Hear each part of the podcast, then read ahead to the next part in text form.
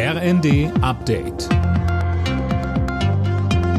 Stündlich neu. Auf den Punkt informiert. Ich bin Gisa Weber. Guten Morgen. Die Diskussion über eine Lieferung von Kampfjets in die Ukraine geht weiter. Und genau das hat Bundeskanzler Olaf Scholz jetzt kritisiert. Es sei dazu alles gesagt, auch von ihm, sagte Scholz während seines Lateinamerika-Besuchs in Chile.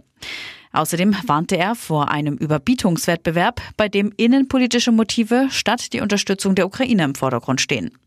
Unter anderem hatte der Chef der Münchner Sicherheitskonferenz Heusgen eine Kampfjetlieferung im ersten begrüßt, damit die Ukraine besser geschützt werden kann. In Israel setzt die Regierung die neuen Antiterrormaßnahmen bereits durch. Sicherheitskräfte haben in Ostjerusalem das Haus des Mannes abgeriegelt, der in einer Synagoge sieben Menschen erschossen hat. Das Sicherheitskabinett hatte beschlossen, künftig Wohnungen von mutmaßlichen Terroristen zu zerstören. Ministerpräsident Netanyahu will auch den Angehörigen soziale Rechte wegnehmen. Ihnen könnte künftig der Personalausweis oder Aufenthaltsrechte entzogen werden.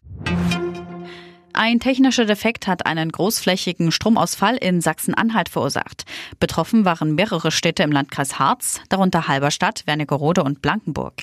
Grund war ein Schaden an einem Umspannwerk. Er konnte in den Morgenstunden behoben werden. Vorübergehend waren für die Menschen Notunterkünfte eingerichtet worden.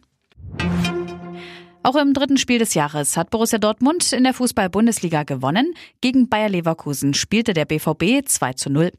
Im frühen Spiel hatten Schalke 04 und der erste FC Köln 0 zu 0 gespielt. Und Dänemark ist Handball-Weltmeister. Gegen Frankreich stand es im Finale am Ende 34 zu 29. Vorher hatte sich Deutschland im Spiel um Platz 5 gegen Norwegen durchgesetzt. Alle Nachrichten auf rnd.de